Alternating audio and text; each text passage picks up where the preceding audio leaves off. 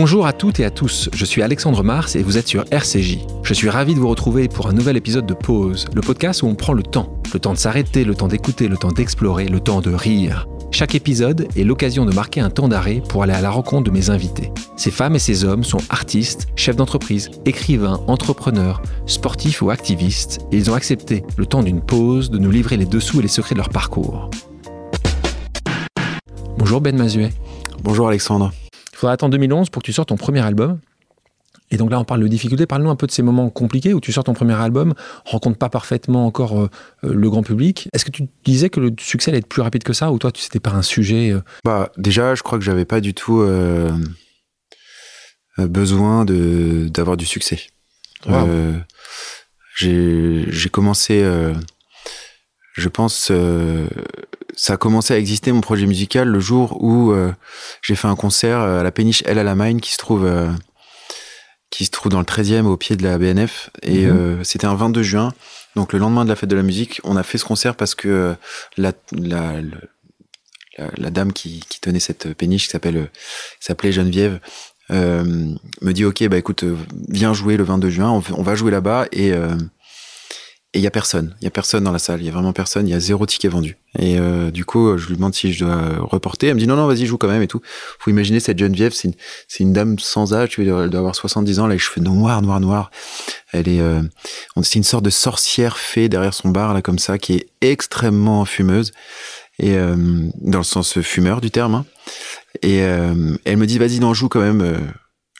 Donc on joue euh, notre concert et on termine le concert, donc un concert très étrange, parce qu'on jouait que devant Geneviève derrière son bar, et elle nous dit euh, c'est très bien ce que vous faites. Tout assez à la fin, quand on est en train de ranger, elle nous dit c'est très bien ce que vous faites sans nous regarder. Hein. Euh, vous reviendrez, vous reviendrez un samedi par mois, le deuxième samedi du mois, tous les samedis, tous les deuxièmes samedis du mois, vous vous viendrez jouer. Et donc elle nous dit ça, et après on, vient jouer là tous les deuxièmes samedis du mois. Et au fur et à mesure, tous les deuxièmes samedis du mois, il y a des gens qui viennent, puis il y a de plus en plus de gens, puis à la fin, il y a, un public correct. Alors, c'est pas des salles pleines, mais il y a largement ce qu'il faut pour, pour s'amuser et pour ressentir euh, du plaisir à jouer. Et donc, du coup, à partir de là, moi, en fait, c'était très bien. Et après, je faisais que euh, faire poursuivre mon projet musical euh, comme je pouvais, avec des, avec des partenaires que je pouvais. J'ai, j'ai eu une proposition de maison de disque. Moi, j'ai pas des maisons de disques qui se sont euh, embrouillé pour pour me récupérer. J'en ai j'en ai eu qu'une seule, donc c'était pas très compliqué de choisir. Voilà, Columbia. Ensuite, on a fait un premier album. Et, ce premier album, parce que justement tu tu voulais me parler de, de ce premier album. Effectivement, il a il a absolument pas rencontré le succès. Alors que euh, c'est vrai que euh, tu, tu, tu, tu rentres dans une maison de disques, t'as tout un cortège de, de gens euh, qui te disent, euh, qui te prédisent le meilleur, et donc tu te dis ah bon, ça va être à ce point-là, c'est incroyable et tout. en fait, pas du tout. Ils, disent ça évidemment à tout le monde, et et ça me dérangeait pas du tout de pas rencontrer le, le succès. J'étais pas gêné par ça. On continuait notre bonhomme de chemin, ça progressait, c'était bien. Explique-nous parce que ça intéresse évidemment une partie des gens qui nous écoutent. c'est les coulisses. Comment ça se passe quand Colombien vient te voir, euh, ils viennent te voir sur un concert, c'est euh, un agent ou tu as un agent. Raconte-nous un peu le, le dessous. Alors, tu me dis, c'est pas comme si tu avais 56 euh, non, non, bien qui se battaient pour toi. Oui. Quand même, tu peux nous expliquer comment ça se passe à ce moment-là? Bien sûr. Eh ben, euh, donc, je, je rencontre, quand, quand je fais mes concerts les deuxièmes samedis du mois, là, je, je rencontre une fille, une copine d'amis de mes parents, une amie de mes parents, euh, qui s'appelle Fanny et qui euh, est en reconversion professionnelle, qui doit avoir la trentaine et qui me dit ah j'aime bien ce que tu fais, j'aime bien ta musique et tout, qui habite à côté de Nice et qui me dit pourquoi je t'aiderais pas euh, à faire éclore ce projet, alors qu'elle vient pas du tout de là, elle, vendait des, des maillots de bain sur la plage et puis après elle s'est mise dans la dans la com donc euh, voilà, elle en avait marre de son métier dans la com, elle est partie et puis elle m'a dit vas-y on va essayer quelque chose, euh, on essaye ensemble. On avait aussi essayé de de rallier un truc qui s'appelait le chantier des Franco. Les Francopholies ils organisent un truc qui s'appelle le chantier qui est à destination des artistes qui veulent un peu se essayer et c'est génial le chantier des Franco parce qu'ils t'apprennent euh, à te un peu te professionnaliser et puis et puis te mettre en première partie d'un artiste confirmé aussi au Franco, dans des conditions géniales. Donc il y a plein de petites structures comme ça, donc petites, enfin de de, de c'est des grandes structures qui aident. Et donc nous on faisait beaucoup euh, appel à ces structures euh, euh, de la collectivité pour nous pour pour nous aider à, à, faire exister le projet et donc du coup j'ai jamais vraiment eu la sensation que ça allait durer six mois ou puis tu sais j'étais là je me disais que j'étais là pour longtemps. Enfin, j'avais pas de vie, quoi. problème. Ouais, voilà, je, ça, ça prenait le temps que ça prenait. Je voyais ceux qui, ce- ce- je voyais de temps en temps ceux qui, pour qui il y avait un grand succès d'un coup. J'avais pas l'impression que c'était non plus euh, la panacée. Donc, euh, je me disais que c'était cool ce qu'on faisait. Euh, on allait à droite à gauche. Il y a plein de structures. Moi, j'ai fait un truc qui s'appelait les Chantapart. C'était génial. C'était un, un énorme collectif de gens qui reçoivent euh, des, des chanteurs chez eux. Et tu vois, c'est une grande association. Il y a des, il y a du public qui vient. T'es payé. Et puis tu fais genre une douzaine de dates. Tu vas jouer chez les uns, chez les autres. Tu rencontres des gens. C'est génial. Et donc, et donc Columbia, ils viennent à quel moment? Ils viennent quand ils, quand ils te voient jouer première partie d'Anis ou... Columbia, non, ça vient bien plus tard. Euh, euh, ça vient parce que j'ai encore un prix la- la- de la collectivité qui s'appelle le FER, qui est un prix qui dépend directement du ministère de la Culture, là pour le coup, et je crois, et qui, euh, eux, sont en charge, bah, ils ont un petit pool d'artistes je- je- tous les ans. M est passé par là, euh, Christine de Queen est passée par là, pas mal d'artistes qui sont passés par là. quelques- Voilà. Bons. et, euh, et tu reçois de l'aide euh, structurelle. Et donc là, la dame qui s'occupait, qui s'appelle Claude Guyot, qui s'occupait de du fer, elle me dit mais t'as pas de maison de disque Je dis non. Elle me dit attends, je vais je vais appeler ce gars-là, ça pourrait l'intéresser. Et ce gars-là, c'était euh, Philippe Gandillon, qui est donc un directeur artistique de chez Columbia, qui a dit ah tiens moi ce, ce projet m'intéresse. Euh, rencontrons-nous, on s'est rencontrés et il m'a fait une proposition pour euh, pour signer chez lui. Il faut imaginer que c'est très rare parce que euh, d'habitude, pour signer dans une maison de disque, souvent il faut séduire plusieurs directeurs artistiques de plusieurs boîtes différentes pour que l- ils aient la sensation de, de devoir te signer, sinon tu vas partir dans une autre autre, crèmerie. ouais.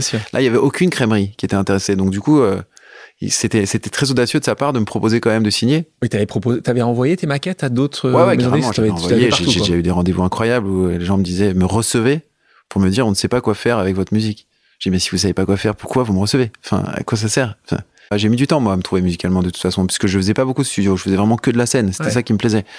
Donc, le fait de faire que de la scène, le, le studio, peut-être que ça marchait pas très bien. Puis j'avais peut-être une, une manière de, de parler de mon projet qui était pas forcément euh, très réussi. Je, je leur en veux pas de, d'être passé à côté de moi. À l'époque, c'était pas, pas compliqué de passer à côté de moi.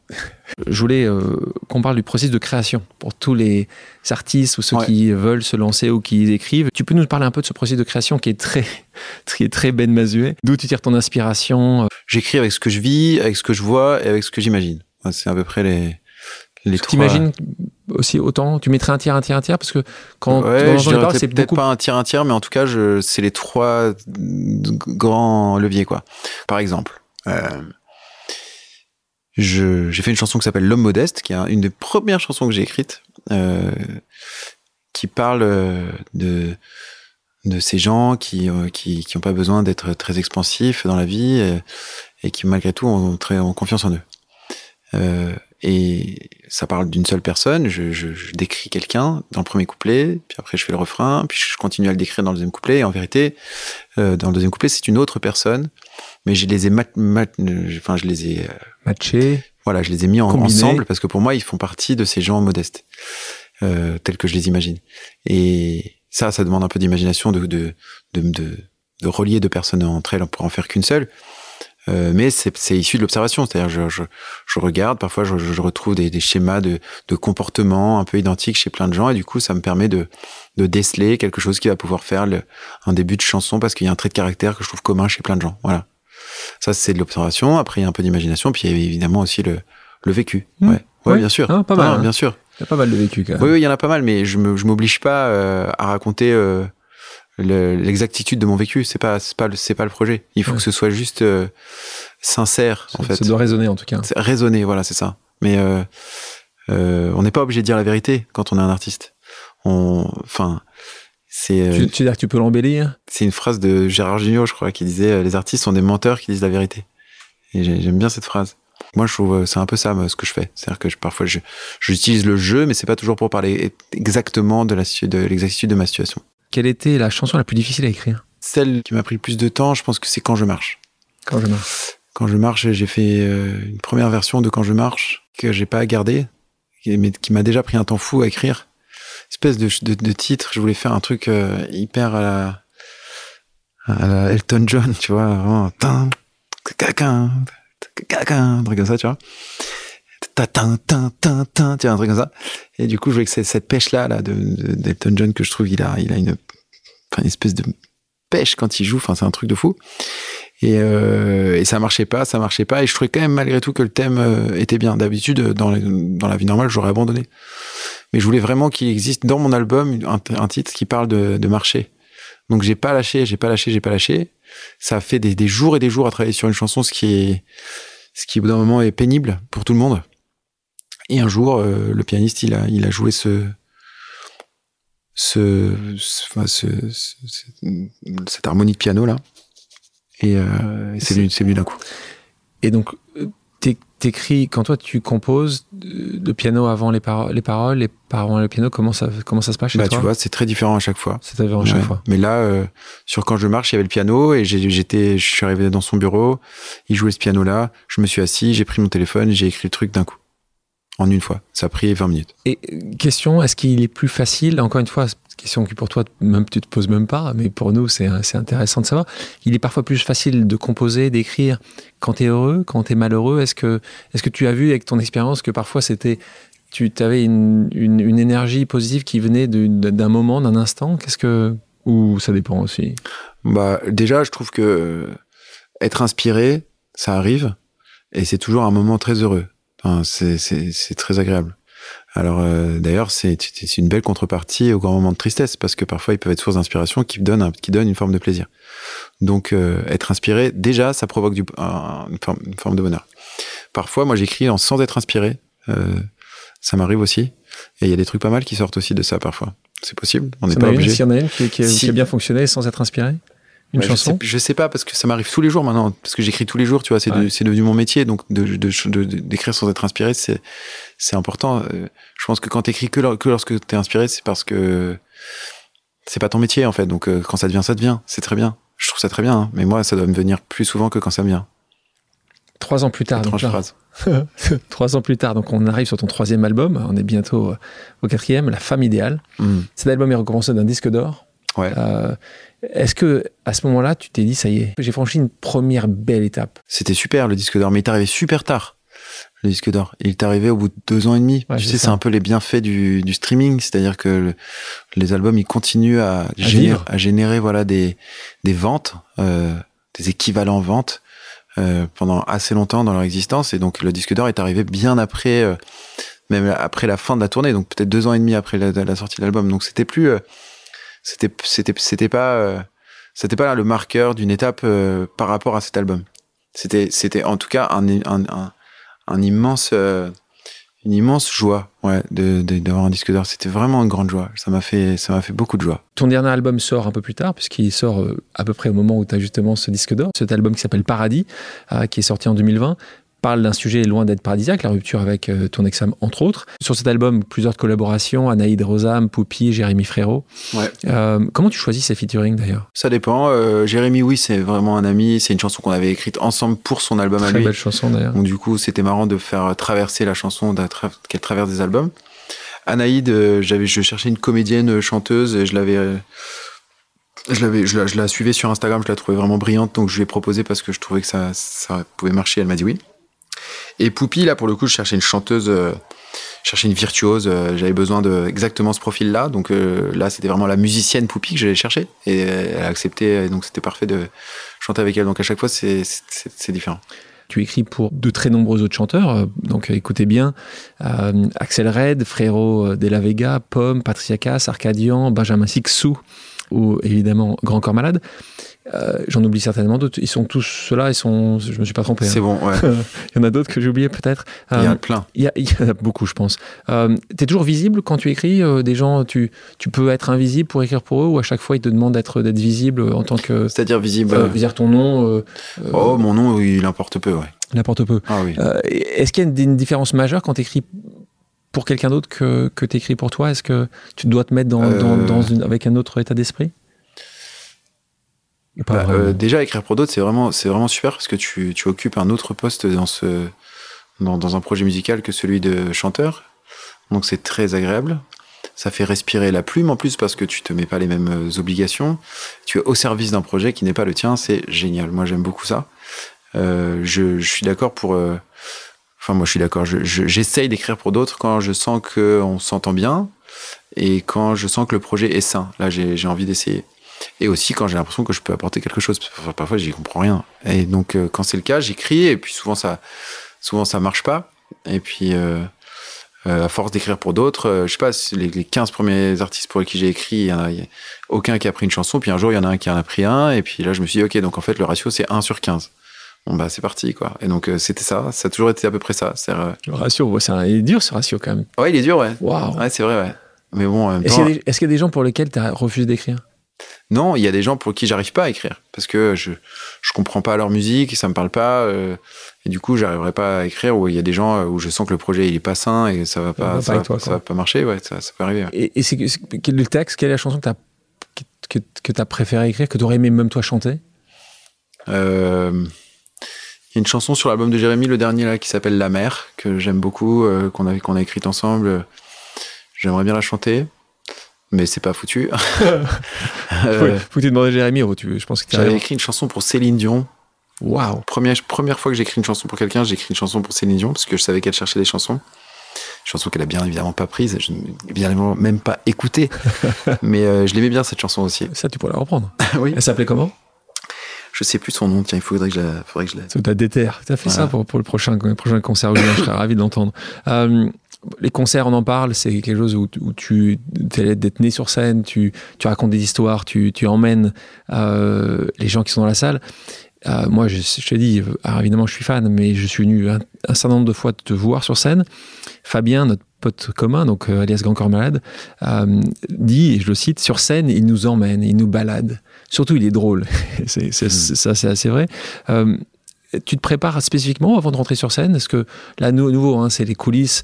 Est-ce que des choses que tu fais, que tu as l'habitude de faire? Tu marches du pied droit, tu t'embrasses quelqu'un, tu mmh. penses à rien, tu donnes un coup de téléphone. Est-ce qu'il y a un truc spécifique? Ah oui, c'est très protocolaire. Très protocolaire. Ah oui. Globalement, la vie en tournée est assez protocolaire. C'est une routine.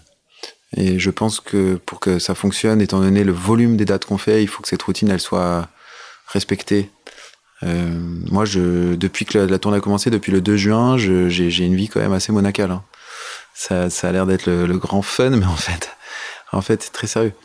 Euh, donc, euh, ça, moi, ça passe par le matin. Je cours, je cours euh, tous les matins euh, pour justement pour m'affranchir d'une partie de, du track. Je pense que ça, ça, ça épuise le track quand même de courir. Et ensuite, euh, juste avant de monter sur scène, bah, disons trois quarts d'heure avant de monter sur scène, je repasse mes habits. Ça me détend et c'est bien. Euh, ensuite, euh, je les enfile. Ça aussi, ça me prend du temps. Pourtant, ça a pas j'ai pas des robes très compliquées, hein, mais, mais ça me prend pas mal de temps, ça aussi. Et après, je fais des exercices de, de, chant à la con. Et ensuite, ensuite, je retrouve tout le monde, peut-être un quart d'heure avant de monter sur scène. Là, on m'équipe, c'est-à-dire que j'ai pas mal d'équipements à mettre euh, sur le corps. Là, donc là, on est déjà dans les coulisses. Avant, on est en loge. Là, on est dans les coulisses. Là, les, les deux musiciens font pas mal de, de blagues de légères. En fait, ils, ils, un maximum de légèreté à ce moment-là. Et puis après, on se, on se colle front contre front, euh, tout le monde. Et quand tous les fronts contre front ont été collés, là, on, on y va. Bonjour Mathieu Chédid. Bonjour. Comment tu vas? Bah, Ça va bien quand je suis là. C'est vrai qu'il y a une bonne. C'est vrai quand le temps se ralentit d'un coup là. Ça fait du bien. Tu as beaucoup de faits de, de collaboration, tu as fait beaucoup de musique de film. Tu as commencé, je crois que c'est la première justement, avec ton pote Guillaume oui, Canet, ne le dit à personne. Ouais, c'est ça. Celui-là, euh, ce que tu dis, c'est justement là, pour le coup, ça a été plus rapide que n'importe quel album. Oui. Parce qu'en 4 heures, c'est ça. tu l'as fait. C'est que, en fait, effectivement, Guillaume m'appelle un jour. J'étais en train d'écrire des chansons pour Vanessa Paradis à ce moment-là. Divini Deal. Et euh, Guillaume m'appelle en me disant Écoute, on vient de me planter pour la musique de mon film. J'aimerais beaucoup que tu la fasses toi. Et j'aimerais juste beaucoup de guitare. Et alors je lui dis écoute c'est gentil, on se connaît pas très bien, merci d'avoir pensé à moi, mais sincèrement j'aurais jamais le temps, donc euh, une autre fois avec plaisir. Donc on raccroche comme ça, et dix, dix minutes après Guillaume me rappelle, il fait tu sais quoi, je réfléchis, euh, t'es sûr que t'as pas de, un peu de temps euh? Et là tout d'un coup j'ai un petit éclair je pense parce que j'avais été très marqué par ce film Dead Man de Jim Jarmusch, tu sais musique de Neil Young qui avait fait ce truc qu'avait fait aussi d'ailleurs Miles Davis pour Ascenseur pour l'échafaud. C'est-à-dire, on met un écran, on met le musicien face à l'écran, il découvre le film et il improvise. Ça, c'est un peu fantasmatique. Donc, je lui ai dit, tu sais quoi, je te propose un délire, je, je suis pas du tout sûr du coup, mais je regarde ton film une fois, tu vois, et si ça m'inspire, on va dans mon studio, on, tu me le remets, et puis je te fais la musique en direct. Alors évidemment, on est tous. Tu sais, ça c'est la chance du débutant, c'est-à-dire qu'on était là surexcité. Guillaume, en plus, il a, il a, il a vraiment ce truc de transmettre l'excitation. Donc il, il, se frottait les mains, comme ça, il crie comme ça, il est toujours très excité. Donc je voyais son, son enthousiasme qui est très porteur. Et puis on, donc j'ai vu ce film qui était très prenant et tout. Je lui dis écoute, tu sais quoi, on essaye, on verra bien. Donc on va dans mon studio, il me remet le film. Je l'ai à côté de moi comme un espèce de commentateur de son propre film. Et on me plaît, tu vois. Et, il me dit attention, alors là, tu vas voir, ça va arriver, là, la scène arrive, là, c'est maintenant, tu vois. Et puis là, j'avais une sorte de, une guitare baryton, c'est une guitare avec un peu plus grave qu'une guitare normale un petit sampler où je pouvais me sampler en direct, c'est-à-dire que ça permet de superposer les sons et d'inventer un arrangement en direct. Et effectivement, on a eu cette folie totale, c'est-à-dire de, ne jamais arrêter le film et, de faire cette musique en direct avec Guillaume qui me faisait quelques trucs. Et il y a juste un moment qui est, assez joli, c'est la poursuite euh, sur l'autoroute comme ça, où là je pars dans un truc un tout petit peu de suspense, tu sais, parce qu'il y a la tension, il y a toute la police qui le suit, euh, il est en train de courir au milieu de l'autoroute, c'est et là, c'est la seule fois où il arrête. Là, il, il stop, il m'arrête, il me dit non Mathieu, tu vois là, c'est ce qui est important, c'est pas les flics qui courent après lui, c'est pas cette tension là qui est importante, c'est lui il court pas parce qu'il a les flics au cul, il court parce que il veut retrouver son, sa femme et, son amour. Et c'est ça qu'il faut mettre en avant. Donc il, arrive, il remet la scène. Et là, je pars dans un truc plus romantique. Et voilà, c'est la seule fois où on a arrêté le film. Ça, tu l'as refait? T'as essayé de le refaire ou justement tu t'es dit ça se fait qu'une fois? C'est ça. En fait, ce qui est intéressant, c'est de remiser à chaque fois. C'est-à-dire se dire, bon, on l'a déjà, ça c'est fait. Donc, et, bon, en plus, en plus, le truc, l'ironie du sort, c'est que tu sais, quand euh, les producteurs ont vu le, film avec la musique, était en plus, tu sais, souvent les copies de travail, ils te font la, ils te font, ils te mettent la musique en mono, ça sonne pas super. en plus, ils entendent une un seul instrument un peu arty comme ça. Les mecs étaient, ils étaient effrayés. Ils ont été voir Guillaume, ils ont dit, mais tu veux qu'on perde tout nos, notre public avec ça, c'est impossible. Donc ils lui ont dit, tu changes cette musique immédiatement. Et donc Guillaume était persuadé que c'était bien. Donc il a passé. Donc il a dit écoutez moi c'est ça où je, je sors pas le film lui il peut être de nul comme ça. Et donc effectivement on a sorti le film l'ironie du sort ça c'est un peu pour se la péter mais on a eu le, César les victoires de la musique et tout ça enfin c'était dément parce que c'était c'était unique parce que justement c'était une espèce de d'audace totale. Revenons sur ce premier album c'était pas loin de oui, pas très bien se passer quand même. Hein. C'était pas évidemment des grandes salles et tout mais sur scène ça se passait toujours très bien. super. Alors même s'il n'y avait pas grand monde, hein, il y a même des concerts où on allait dans la rue en demandant aux gens de rentrer dans la salle parce qu'il y avait 10 personnes dans la salle. Les premiers concerts évidemment. Mais quand même, il y avait un truc de, qui existait sur scène, tu vois. Et le disque, imagine-toi qu'à l'époque, j'en avais vendu peut-être 5000 ce qui était un four absolu, alors qu'aujourd'hui ça commencerait à être pas mal. le succès. Mais euh, peut-être pas un succès, mais tu vois, ça a changé. le monde a changé. C'est cette chanson que tout le monde connaît parce que mm. tu la joues souvent encore et elle mm. plaît toujours autant, Maki Sazor. Mm. Alors l'histoire réelle, c'est vraiment que ton responsable du label était trop macho. C'est vrai. C'est ça, hein, un italien macho. Il freine un petit peu, c'est ça? En fait, simplement, il, il la trouve pas super cette chanson parce que ça. Enfin, il comprend pas trop l'humour du truc. Mais c'est normal. Lucas C'est l'italien. D'ailleurs, le père son âme parce qu'il est, il nous a quittés euh, d'une manière assez. Euh, que je, je, l'ai perdu de vue avec le temps, mais, mais euh, enfin, bref, c'était une histoire un peu trouble. Mais donc ce côté macho, lui, il comprenait pas en fait. Il, comprenait pas, et puis il, il m'a dit ah, non, non, ça, tu, tu peux pas faire ça. Et, et puis en fait, j'étais convaincu depuis le départ que c'était la chanson à sortir et il voulait pas le faire. Et donc ça a été toute une histoire, mais jusqu'à ma sœur qui a presque produit le clip. La financé. La financé parce que la maison de disque voulait pas donner trop d'argent pour, Et la, euh, Laurence Twitou, donc était la directrice du label, euh, tu sais, en plus, pour moi, c'était extraordinaire. J'étais chez deux labels qui étaient le label d'Erita Mitsuko, des Négresses Verses, d'Ayam. De, ça veut dire, il c'est sûr qu'il te, il te parlait comme pour ton premier album, c'était la classe. C'est pas mal quand même. C'est beau. Donc c'est pour ça que. Et elle, elle a juste dit un truc, euh, sans y croire une seconde, mais elle a dit par contre, il faut que, ça, faut que, faut que tu fasses de la danse dans ce, dans ce clip. Donc on avait juste ce petit brief là. Mais d'où elle pense à ça? D'où elle dit il faut de la danse, c'est quand même fou. Parce que tu sais, j'imagine que c'est l'époque un peu de. c'est quand même assez bien pensé. Hein, parce que, c'est vrai. Et là, on s'en souvient tous. Je pense que tout le monde a vu ce clip-là. C'est ça. En 99, tu sors ton deuxième album, Je dis M, euh, qui contient de nombreux succès. Je dis M, Onde sensuelle, Monde virtuel. Je dis M fait partie des chansons cultes. Ta voix est exceptionnelle, donc. Alors ça, j'ai du mal à y croire, tu vois encore. Toi, tu crois pas Ouais. Ah, putain, tu me dis qu'encore aujourd'hui, ah t'as du mal à y croire. Vraiment. tu peux pas savoir, mais c'est vraiment pas un faux machin. J'assume complètement le côté, tu sais. Euh, d'avoir une voix singulière et ça c'est ça qui me plaît vachement mais dire que je suis bon chanteur ça c'est il y a une différence entre les deux c'est dingue mm. ça et moi ça je Ça me fascine ce que tu me dis. Ouais, mais c'est c'est c'est ça, c'est pas de la tu vois. Non, c'est pas de la fausse modestie, ça je, le- je le sens et je le, et je le sais. Euh, donc auditrices, auditeurs, nous n'aurons pas. Ah si tu veux, je peux, de- je peux essayer. Tu peux essayer je peux- Genre, je dis aime et je le sème sur ma planète. Je dis aime comme un emblème. La haine, je la jette. Je dis hum, hum. Mais tu vois, ce qui est intéressant, c'est que je chante comme je joue de la guitare. Ouais. C'est-à-dire que je chante comme, euh, comme on fait du blues, tu sais. Et quand, quand j'ai pas la guitare, c'est comme si j'avais pas les repères du chant. Enfin, c'est, c'est- mais en tout cas, moi, je, moi, je kiffe. Euh, collaborer avec beaucoup d'artistes, je vais en citer quelques-uns. Évidemment, Johnny Hallyday, ça, c'est certainement un, un moment, même Mm. Bah si oui, oui, c'est, quand même la légende absolue. C'était hein. rigolo parce que ça, je peux en parler deux secondes parce que c'était. 2011, je crois. Ouais, c'est ça. C'était sûrement, le, le- je pense, le disque le plus, euh, le, le plus grand échec commercial de Johnny Hallyday, c'est cet album, je crois. Parce qu'en fait, c'est. Comment tu l'expliques? Alors, je l'explique de façon Ça, très claire. Le Parce qu'il y, a- pas- il y a encore. Si, parce qu'en fait, d'une certaine manière, euh, honnêtement, je pense qu'il y a un truc. On a fait cet album dans une désinvolture totale. On a écrit la- l'album en, deux semaines et demie euh, avec, mon, avec des potes. Euh, on a été l'enregistrer à Los Angeles, vraiment à l'ancienne, comme un trio euh, digne de Jimi Hendrix. On enregistrait tout en direct. Il y a des moments de musique et de voix de Johnny qui sont peut-être dans ses meilleurs moments de musique. Franchement, je vous le conseille, genre un morceau comme Guitar Hero.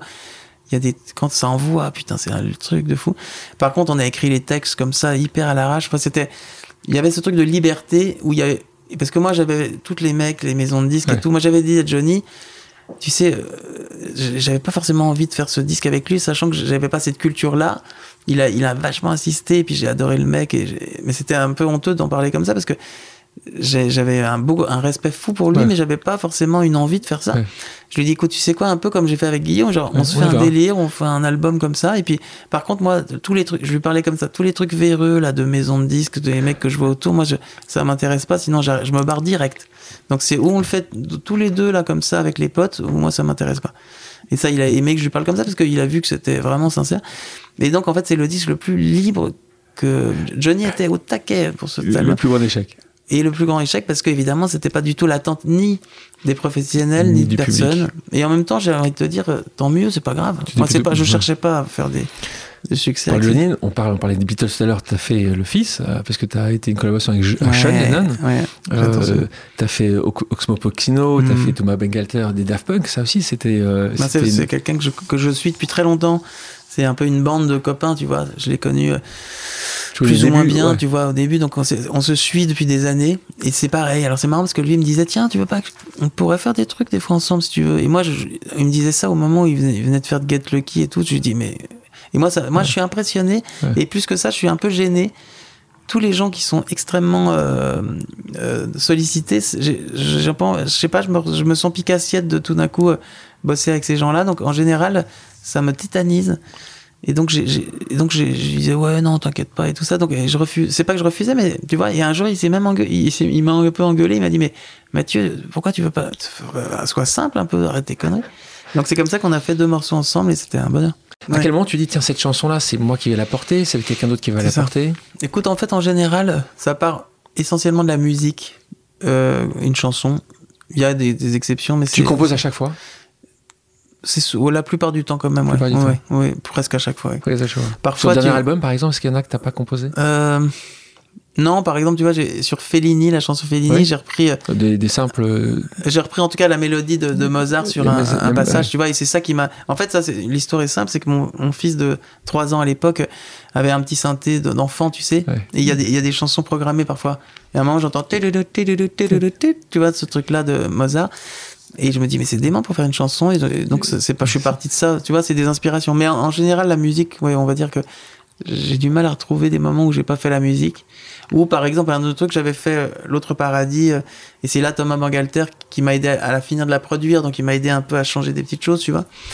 Mais euh, Et en parole, justement? en parole, c'est là où c'est différent. C'est que les paroles, c'est où ça vient, euh, plus ou moins, euh, où j'ai une vision, où j'ai un concept, où j'ai une idée, ou alors je j'en ai pas. Et dans ce cas-là, j'ouvre des fois des. là, par exemple, ce jour-là, j'ai ouvert au hasard le, le livre de ma grand-mère, les poèmes de ma grand-mère, et, et je suis tombé sur ce poème qui, s'est qui, qui a rencontré les- la mélodie. Parce que la plupart du temps, c'est quand même les paroles d'abord et on, on- on peut faire un peu comme une musique de film. Mais ce qui fait d'ailleurs que, que je suis pas non plus, euh, comment te dire, que je suis un peu à côté de, de, de la tradition de la chanson française, c'est qu'il faut être très clair, en France, c'est euh, Les les paroles, paroles. et la musique vient presque Après. en second. Moi, c'est le contraire. Et, ce qui- et d'ailleurs, c'est ce qui fait que j'ai un public, que tout est un peu étrange dans, dans ma façon de faire, parce que on l'entend que, je, que, que c'est la musique et les paroles qui viennent. Enfin, alors après, je- j'espère que les paroles ont, ont un intérêt et tout, mais il y a, ils sont pas. euh, je, je cherche pas à mettre au centre euh, le texte forcément. Cet album sorti à ce jour, je vais pas les faire à chaque fois parce que on- je serais Ah ravi oui, de oui. passer 5 heures avec toi, mais on, on les a peut-être pas, ni toi ni moi. Euh, donc Jeudi M, on les a déjà évoqués. Kill nous deux, Mm. euh, la chanson qui est aussi très connue. Mystère Mystère, Il, L'être infini et Rivalité. On parlait des paroles tout à l'heure. Il y a une chanson que j'aime beaucoup Mm. dans ton dernier album, c'est La langue des oiseaux. Hmm, J'ai creusé. Et on parle d'alchimie. hmm. Et mais qu'est-ce que l'alchimie? Donc je vais débriefer un petit peu. Tu as eu un moment une rencontre Oui. avec euh, quelqu'un que t'aimes beaucoup qui s'appelle Patrick Burenstenas, C'est ça. auteur conférencier dans le domaine de l'alchimie. Et donc, tu regardes cette conférence, Naissance et Renaissance. Tu peux, pour nos auditrices auditeurs qui, Mm. qui ont peut-être du mal à, à- à comprendre le Oui, concept d'alchimie, expliquer ce qu'est l'alchimie. Et puis après, si tu as 5 secondes, soit pour nous donner les, les- comme ça, ou nous chanter comme tu veux, les, les mots qui, qui veulent dire beaucoup de choses. Mm.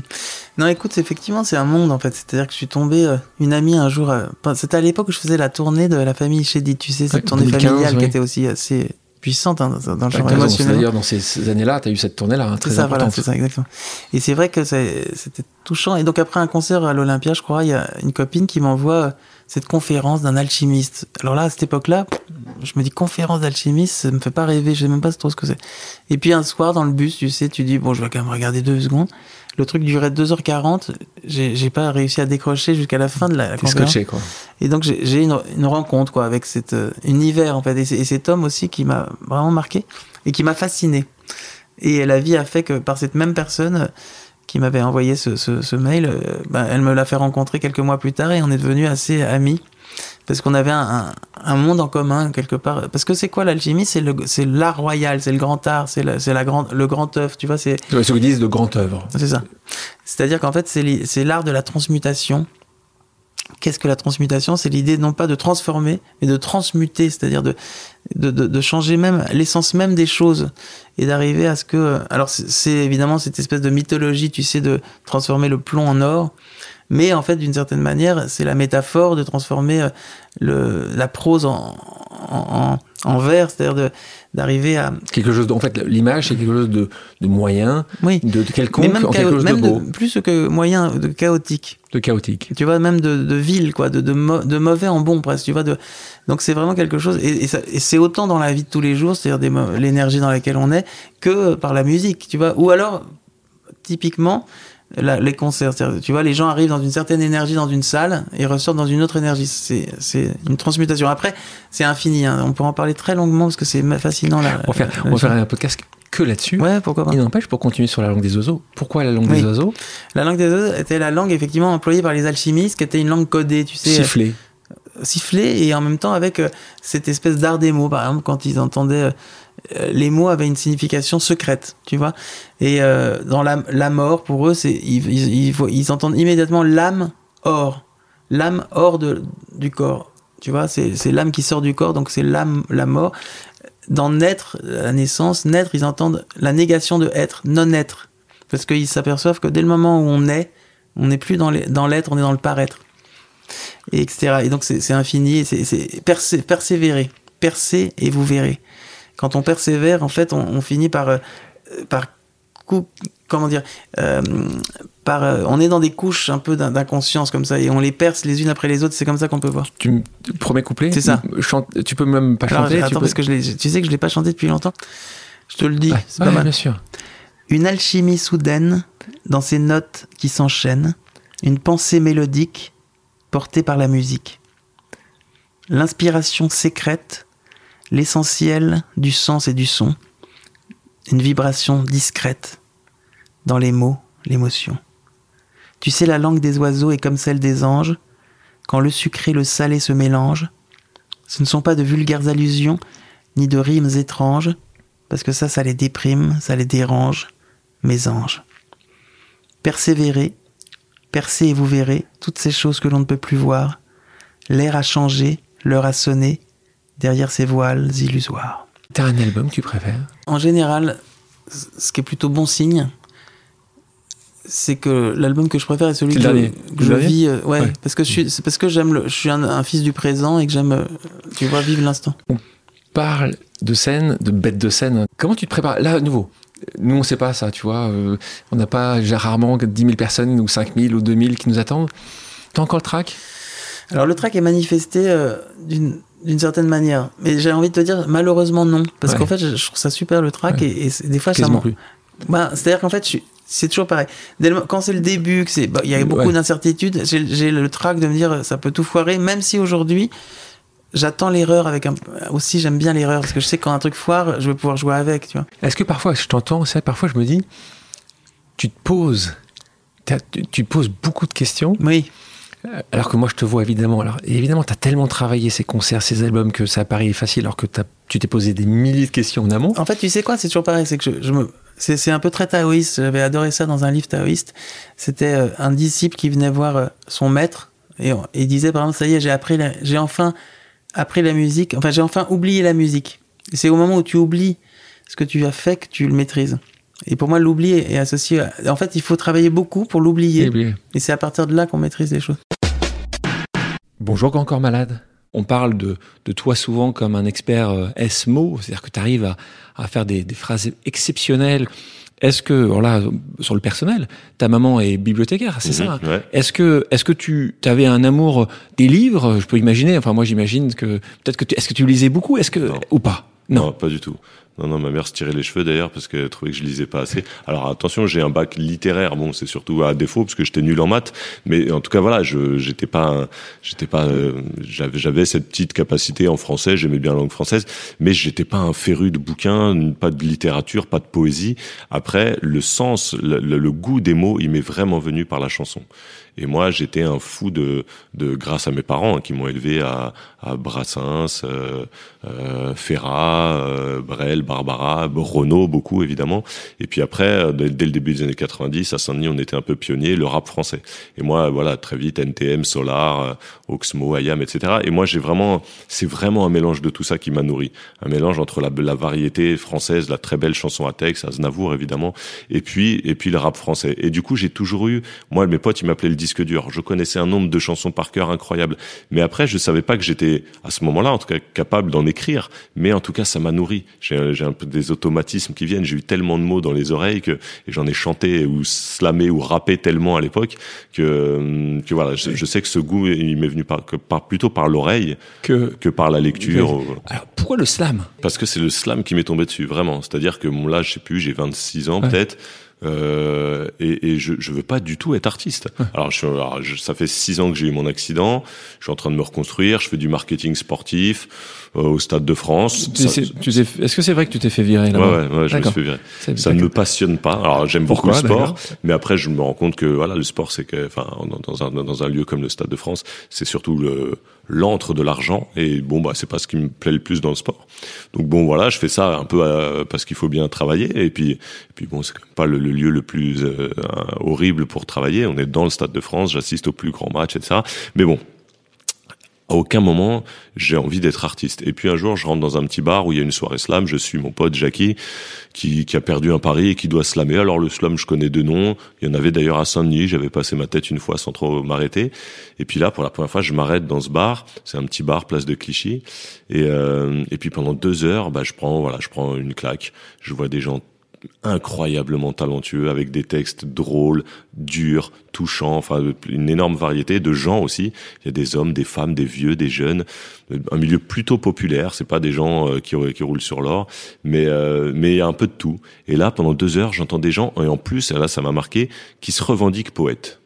D'un seul coup, dans, souvent dans leurs textes, ils parlent de je suis poète, poésie, machin. Moi, pour moi, poésie, c'était un mot un peu ringard. Tu vois, je savais pas que, tu vois, Verlaine Rimbaud, on est hein. en 2003 à l'époque. Je savais pas qu'en 2003, on pouvait se revendiquer Ouais. poète en étant en jean basket dans un bar. Et, et ça, ça m'a marqué. Et j'ai eu envie de participer. Donc j'ai participé. C'était une scène mensuelle. Je suis revenu le mois d'après avec deux textes que j'avais écrits.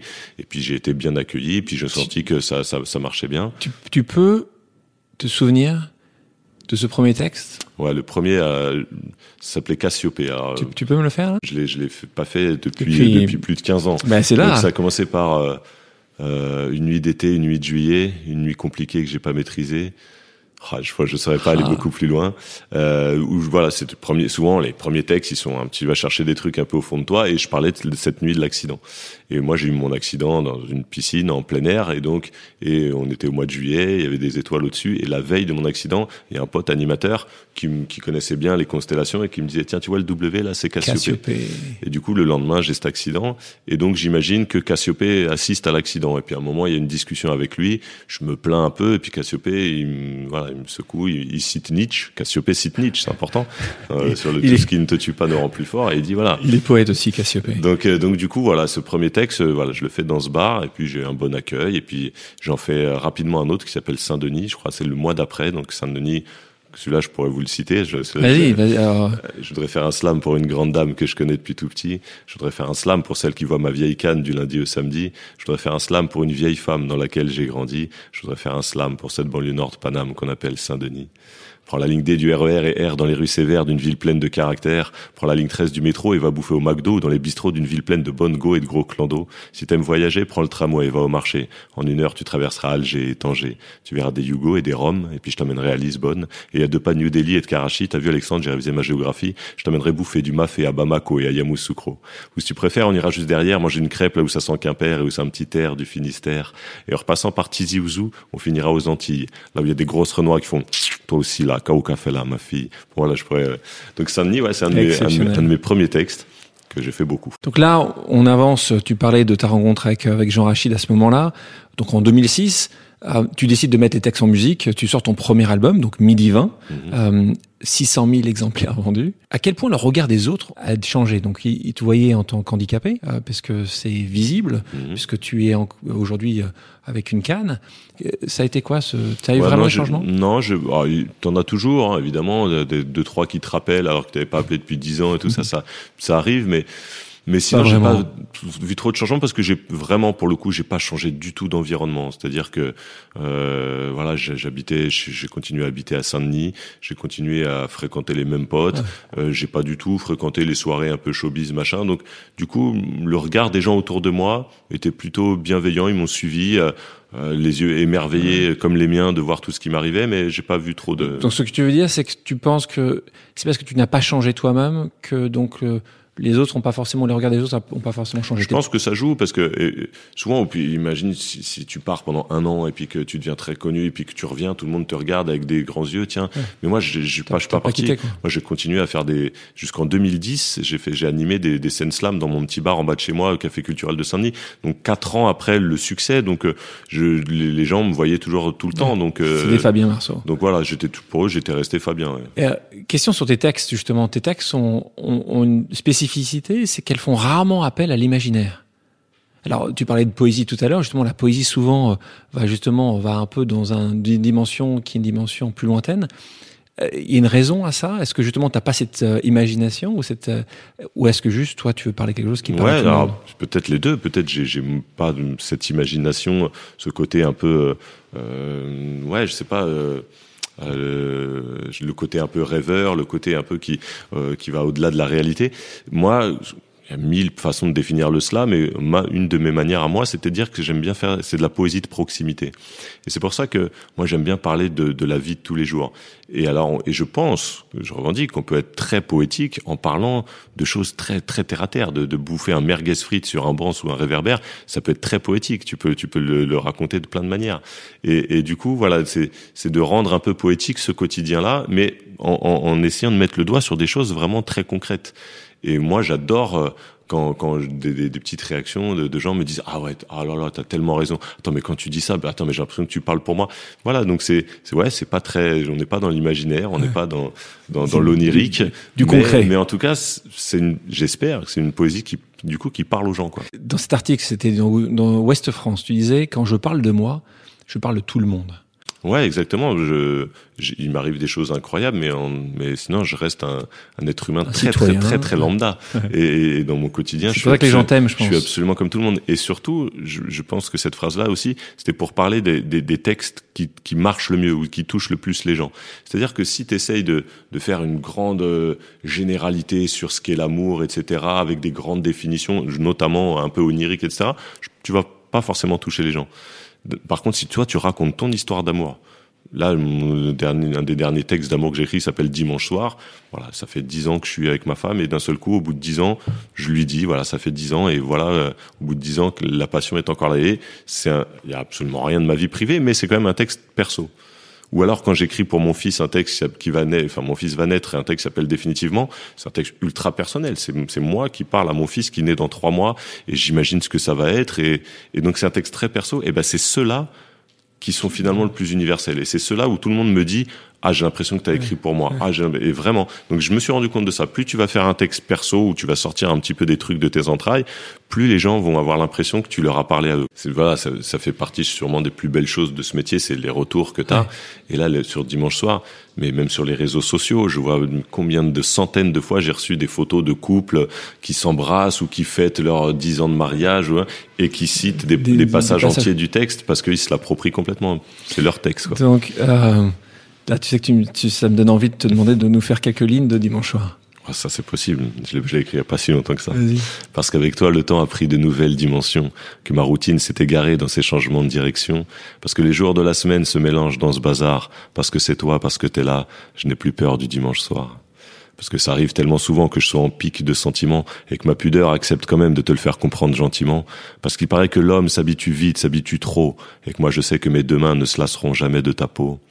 Quand je vois tout ce qu'on a construit, je me dis que dix ans, c'est tellement long. Puis je me dis que c'est tellement court à chaque fois que s'affiche ton prénom. Parce que le temps n'a pas d'emprise sur la couleur de tes yeux. Parce que le vent éteint une petite flamme, mais attise un grand feu.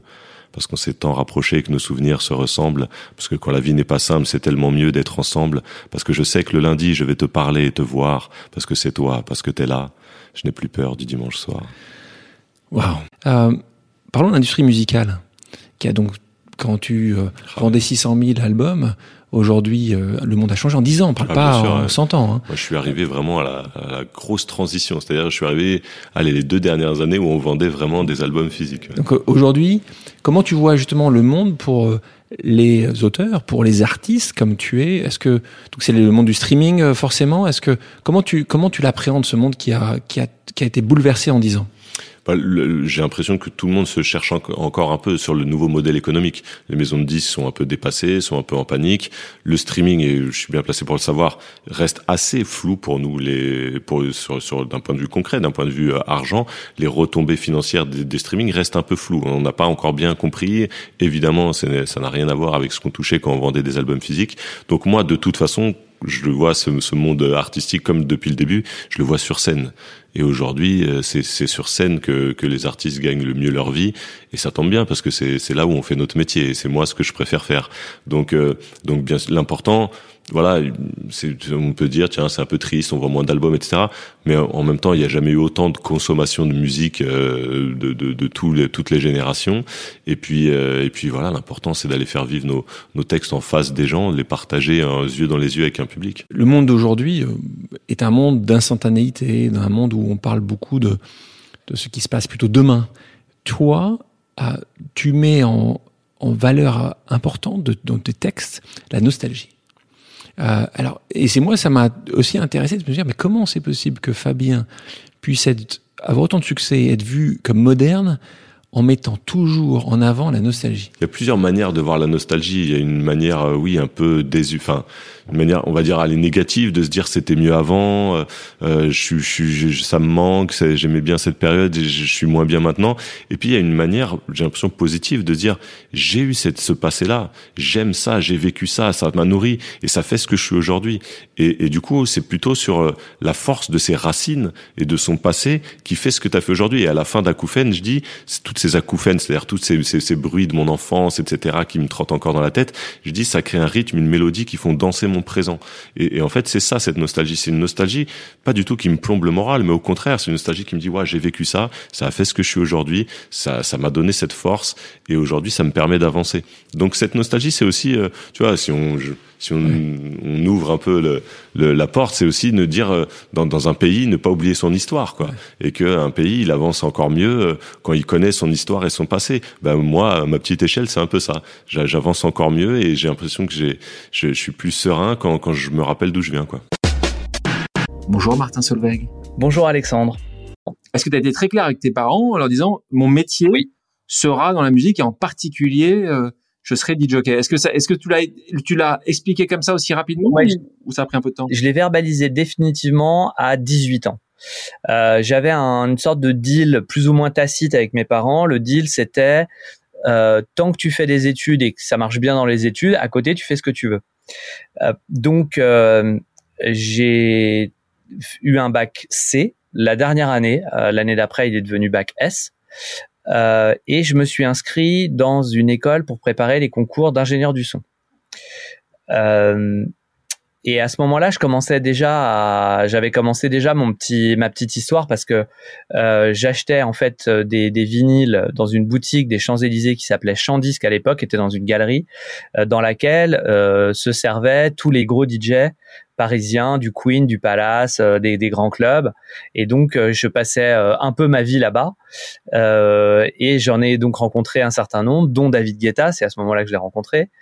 et en fait, je, faisais des mixtapes, je faisais des cassettes audio que je donnais à tous les DJ pour euh, leur dire voilà ce que je fais, qu'est-ce que vous en pensez, qu'est-ce que je dois faire.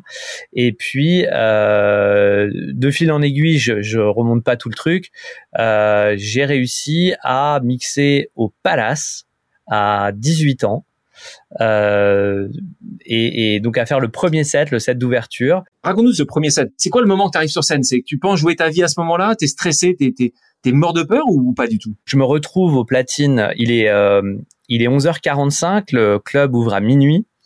Euh, et euh, je pose la première aiguille sur le, le vinyle puisqu'à l'époque on jouait des vinyles et je me rappelle très bien, j'ai eu le sentiment euh, de faire décoller un Boeing 747. C'est-à-dire qu'en fait, comme je, moi j'avais l'habitude de mixer sur des petits systèmes, sur une paire d'enceintes ou un truc comme ça, ou dans ma chambre, et là d'un coup je me suis retrouvé sur un système absolument énorme. Euh, et en fait, la, la sensation que j'ai eue à ce moment-là était inimaginable, et j'avais le bras qui tremblait tellement que en fait j'avais besoin de prendre mon bras gauche pour tenir le bras non. droit poser, mais si, tellement je tremblais, j'arrivais pas à poser l'aiguille sur le vinyle.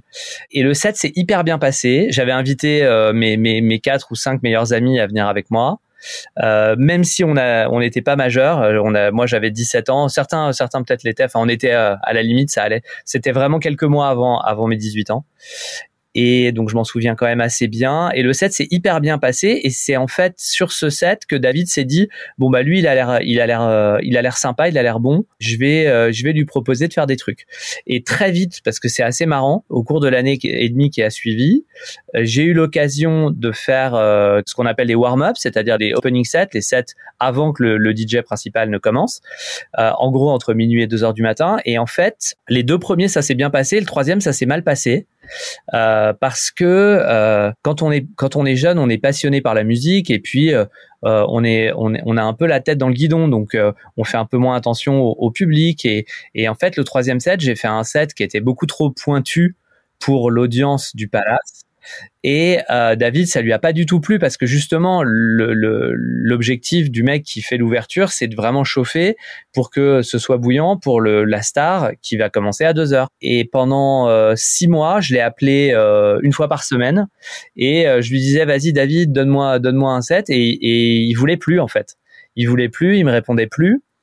Et, évidemment j'avais tout à fait compris pourquoi parce que parce que j'avais d'une certaine manière mal fait mon job et que je, je m'étais un peu pris pour euh, pour un pour un et euh, évidemment c'était pas du tout ce dont David avait besoin à ce moment-là c'est très drôle maintenant qu'on se connaît bien de, de repenser à ça et donc la fois où par le jeu du euh, le, le, le mec qui faisait d'habitude était malade, le troisième était absent ou machin. J'ai eu une fenêtre, j'ai eu une opportunité. Et quand elle s'est présentée, je peux te dire que là, j'ai dit bon, les gens, je vais les casser. et, euh, et, et, ils vont tellement s'éclater que David me dira tu viens et, et, et effectivement c'est ce qui s'est passé. Tu as 21 ans et là tu fais ton premier succès qui est un, qui est un grand succès, enfin, qui tu vas me dire aujourd'hui c'est un petit succès euh, par rapport à ceux que tu as connus par la suite. Mais à 21 ans, c'est un énorme succès parce que tu en vends, tu vends 10 000 vinyles de ce, de ce titre qui est Africa. Pour te donner un peu aussi une idée des écarts, parce que c'est quand même pas inintéressant, même si c'était euh, un peu après quand même, euh, je pense, euh, puisque voilà. Euh, et pour te donner une idée de la mesure du talent des Daft Punk, euh, qui qui euh, qui sont vraiment dans une autre galaxie. Il faut vraiment le, faut vraiment que les choses soient très clairement dites à, à, à cet instant. Euh, les Daft Punk ont sorti leur premier vinyle en 95. C'était un vinyle double face qu'ils ont sorti volontairement sur un label écossais pour des histoires compliquées dans lesquelles je rentre pas, qui s'appelle Soma. Et il y avait juste écrit Daft Punk, d'un côté Rollin' and Scratchin' et de l'autre Daft Punk. Alors deux titres emblématiques, qui sont devenus deux titres emblématiques de leur premier album Homework. Euh, et c'était ce maxi. Et donc il n'y avait pas Around the World. Et les mecs, dans mon souvenir, avaient vendu 80 000 vinyles. C'est-à-dire que tu vois, moi j'avais fait un hit en vinyle, un beau hit, euh, voilà, j'en avais vendu 10 000 et les mecs en avaient vendu 80 000. C'était des chiffres qui n'existaient pas. L'industrie du vinyle, elle est faite d'une certaine manière à l'époque et euh, en gros, euh, quand t'as un maxi qui marche à peu près, t'en fais 1000. Euh, quand t'as un qui cartonne, t'en fais 5000.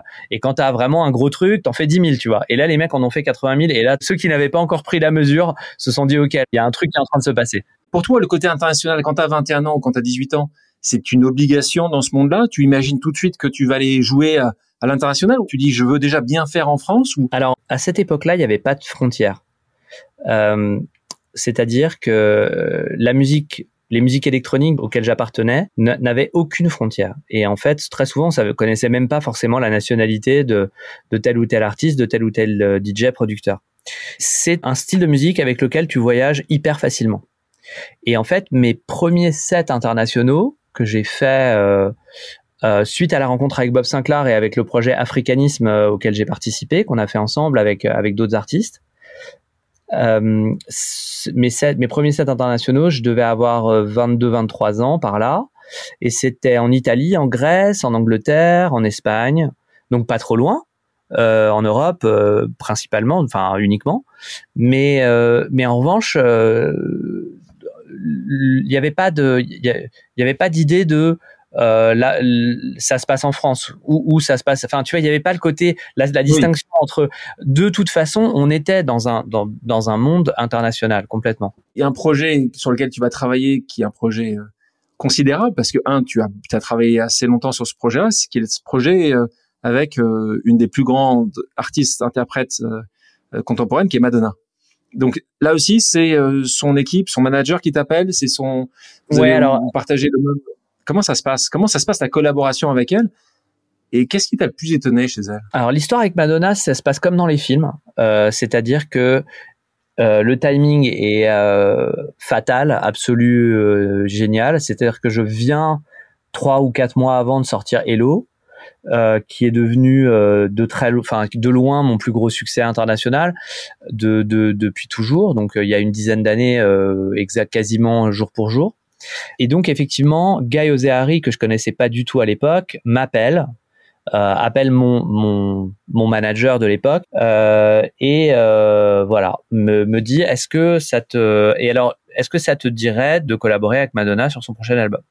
Bon, là, là, là, là, ça va assez vite pour répondre, c'est évidemment pas un problème. Euh, ensuite, euh, d'une certaine manière un petit peu à l'ancienne, c'est-à-dire que elle, euh, elle fabrique ses albums, sa musique avec une toute petite équipe qu'elle choisit. euh, qui change d'album en album parce qu'elle veut pas se répéter, elle veut pas faire la même chose. Donc, euh, donc elle change toujours d'artiste. Et euh, en général, on est deux trois producteurs. À, et, surtout, c'est un terme, voilà, c'est du présentiel.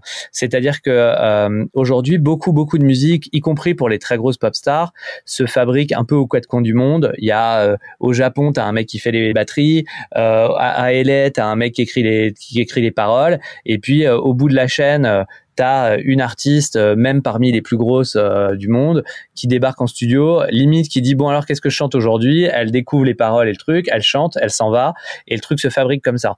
Madonna, c'est un vrai album construit à la, à la manière d'un groupe et donc effectivement, on a on a fait un premier Skype, elle et moi je me souviens très bien, j'étais à Charles de Gaulle parce que c'était une époque où je tournais énormément. Et donc euh, Charles de Gaulle et Orly c'était euh, c'était mes deux euh, quasiment ma maison. Et et donc on a fait un Skype, on s'est parlé, elle était super cool. Et elle me dit bon bah viens à Londres passer 15 jours, on fait deux morceaux, on voit comment ça se passe, on se décide. C'est ce qu'on a fait. on a fait un morceau euh, qui est sur l'album, qui s'appelle Turn Up the Radio, qui, est, qui, a dû être troisième ou quatrième single, euh, qui était pas le meilleur, mais en revanche, on a vraiment, vraiment beaucoup, euh, on a pris énormément de plaisir à travailler ensemble. Euh, moi, j'ai réussi à, à euh, comment dire, à, la regarder un peu comme une comme une femme et comme une comme une artiste et, et pas comme l'espèce d'énorme icône hyper impressionnante qu'elle est. Euh, voilà, parce qu'en fait, en, en, privé, elle est extrêmement simple, elle est, elle est, elle a beaucoup d'humour, elle est, elle est très, euh, c'est une, c'est une déconneuse, euh, elle est, elle est, elle est trop sympa, quoi. C'est vraiment une, c'est vraiment une personne très, très attachante et très sympa. Et donc, euh, par la suite, je suis parti euh, trois, quatre mois à New York euh, pour faire l'album. Et euh, on était deux on était deux producteurs. Il y avait William Orbit et moi William avait un floor d'un studio, moi j'avais l'autre floor. Et, euh, et elle venait et puis elle passait du temps avec l'un, avec l'autre et puis on, on travaillait comme ça et, et on a fait cet album. Et après, parce que quand est-ce qu'il a été, quand est-ce qu'il a été distribué cet, album? Je pense qu'il a dû sortir en 2012. Et depuis, depuis, tu as eu l'occasion de la revoir? Vous êtes dit, on va refaire quelque chose ensemble, ou, ou c'est comme ça, c'est on travaille quelques mois et puis on fait autre chose. Non, en fait, euh, ça, ça, ça, a été beaucoup plus long que ça parce que euh, comme j'étais DJ et que j'avais un profil sympa, euh, en fait, elle m'a pris pour faire les premières parties de, de sa tournée. MDNA qu'elle est avec, c'était sympa, il y avait une belle cohérence. Et donc j'ai fait avec elle une cinquantaine de concerts. J'ai pas tout fait, mais j'ai fait en gros la moitié à peu près. J'ai fait une cinquantaine de concerts. Euh, j'ai fait toute l'Europe, j'ai fait la moitié des US. Euh, et j'ai fait une ou deux dates en Amérique du Sud. Et, euh, et, et, donc là, je, après avoir connu la Mado, euh, la Madonna, euh, je l'appelle Mado, c'est, c'est, ça la fait rire, euh, la Madonna studio. après, j'ai découvert la Madonna concert. Alors là, c'est une autre ambiance. parce qu'en fait, la Madonna Studio, concrètement, on est 10, quoi. Euh, tu vas travailler. La Madonna concert, euh, je crois que juste sur scène, tu as 120 personnes. Euh, et là, le, le crew complet de tour, c'est 280 personnes qui tournent. Euh, et donc euh, ça, c'était vraiment une super super expérience de ma vie parce que je me suis retrouvé dans une tournée euh, de stars internationales de catégorie A avec des stades, avec des avec des arenas et tout ça. Est-ce que c'est indispensable dans, dans ton secteur de faire justement des collaborations Non, c'est pas du tout indispensable. C'était juste une envie. C'était une envie d'échanger et d'apprendre. Euh, et c'est incroyable ce qu'on apprend avec euh, avec d'autres artistes en collaborant. Moi, j'ai énormément. À chaque fois que je fais une séance de studio avec une personne inspirante comme comme Martina Dragonette, comme Jax Jones, quand on quand on collabore, on apprend, on découvre euh, des nouveaux mindsets, on découvre des nouvelles façons de faire, d'approcher la musique. Et j'adore. Comment ça se passe ce processus de création? Alors c'est plutôt le matin pour moi. Je suis plutôt, euh, matin que soir. Euh, je, fais de la manière suivante, c'est-à-dire que euh, je j'ouvre quelques pistes dans, un logiciel de, création de son. Je construis une sorte de petite base rudimentaire avec en général une grille d'accords, quatre accords en général, une rythmique, un tempo, euh, un truc que je peux faire en à peu près une demi-heure. ok, et qui te donne, euh, qui donne une sorte de, comme une boucle, tu vois, une boucle de musique, ok. Ensuite, j'ouvre un micro. Ma valeur ajoutée créative, elle vient toujours de cette partie-là. Euh, j'ouvre un micro, je chante je chante des mélodies qui me viennent euh, qui me viennent dessus ça peut être toutes sortes de choses je peux aussi bien chanter des mélodies que je vais réutiliser derrière pour faire euh, une chanson que des mélodies que je vais utiliser pour faire une guitare et je vais faire down down down down down down down down down down comme ça euh, et une fois que une fois que j'ai j'ai trouvé des idées que je trouve pertinentes si si j'estime que ça vaut le coup je fais une je fais une deuxième itération donc je transforme les idées que j'ai eues en vrai en vrais instruments avec des guitares avec des avec des cuivres avec des des, des ça peut être aussi des, des instruments à cordes ça peut être des violons euh, ça peut être euh, des instruments purement électroniques des boîtes à rythme ça peut être des samples ça peut être toutes sortes de choses ok? Et euh, et de manière itérative comme ça j'arrive à euh, j'arrive à une à une démo de chanson. Et euh, la dernière étape c'est euh, soit je l'assume et je la chante tout seul c'est le cas par exemple dans The Night Out, Intoxicated, euh, voilà. Soit euh, je vais chercher euh, une chanteuse ou un chanteur qui va me permettre d'aller au bout du processus créatif et donc de chanter ce que j'ai écrit. Et parfois, avec certaines chanteuses ou certains chanteurs, euh, la, la, le processus final d'écriture de la chanson se fait à deux. Chacun, chacun y va de son petit, euh, de son petit riff ou de son, de son petit gimmick pour compléter la chanson.